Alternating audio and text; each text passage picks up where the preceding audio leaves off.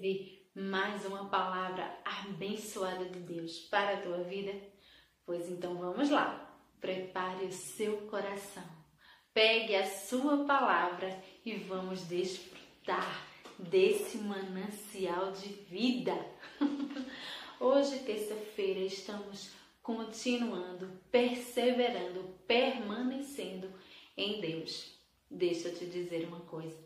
Você não vai vencer sempre nessa vida, mas você vai permanecer em Deus e a vitória vem. Nessa vida, a nossa visão de glória, de sucesso, de vencer lutas é bem diferente daquilo que Deus tem para a nossa vida. Olha só uma luta que nós temos que travar todos os dias. Mateus, capítulo 12, a partir do verso 43. Quando o espírito imundo sai do homem, anda por lugares áridos, procurando repouso, porém não encontra. Por isso diz: Voltarei para minha casa, donde saí. E tendo voltado, a encontra vazia, varrida e ornamentada. Então vai e leva consigo outros sete espíritos piores do que ele, e entrando, habita ali. E o último estado daquele homem torna-se pior do que o primeiro. Assim também acontecerá a esta geração perversa.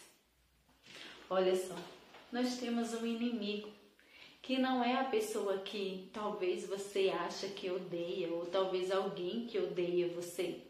Não, não é. A palavra de Deus diz que a nossa luta não é contra carne nem sangue, mas contra principados e potestades.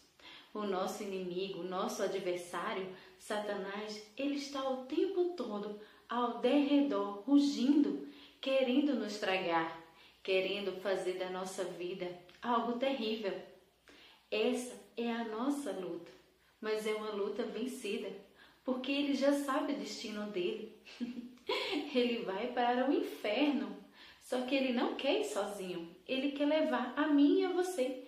Por isso que ele não desiste de nós. Mesmo que você ache que não exista ou você pense: "Ah, comigo não acontece". Mas pode acontecer. Ele não desiste de nós. Então ele lança setas, dados inflamados, mas nós temos um Deus que cuida de nós. Mas para esse Deus cuidar de nós de forma tão extraordinária que não deixe que o inimigo nos toque, nós temos que fazer a nossa parte, temos que nos encher de Deus, porque se não estivermos cheias de Deus, cairemos, cairemos nas, armadilhas do inimigo, ou talvez até ele lance setas malignas e que nos atinjam. É assim que o texto diz. Diz aqui que o homem, ele. Se ele não se encher de Deus, ele vai ficar vazio. E o inimigo não desiste. Ele volta. Ele volta para tentar nos perturbar e não volta sozinho. Ele volta com mais sete piores do que ele. Então enche a sua vida de Deus, da palavra de Deus. Ande com Deus. Imite Jesus Cristo Converse com o Espírito Santo. Só existe duas coisas nessa vida: céu e inferno. Anjos e demônios. É assim. Então, se você não está cheia de Deus, provavelmente você é uma vítima fácil para que o inimigo venha colocar coisas sobre a sua vida.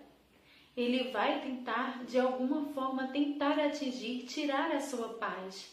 Então não deixe, porque se você estiver cheia de Deus, estiver fortalecida nessa palavra, ele não tem como resistir. Ele vai fugir de você. Mas não deixe a sua casa, sua vida sem nada. Tenha sim um Deus todo-poderoso habitando dentro de você tem o Espírito Santo comandando a sua vida todos os dias.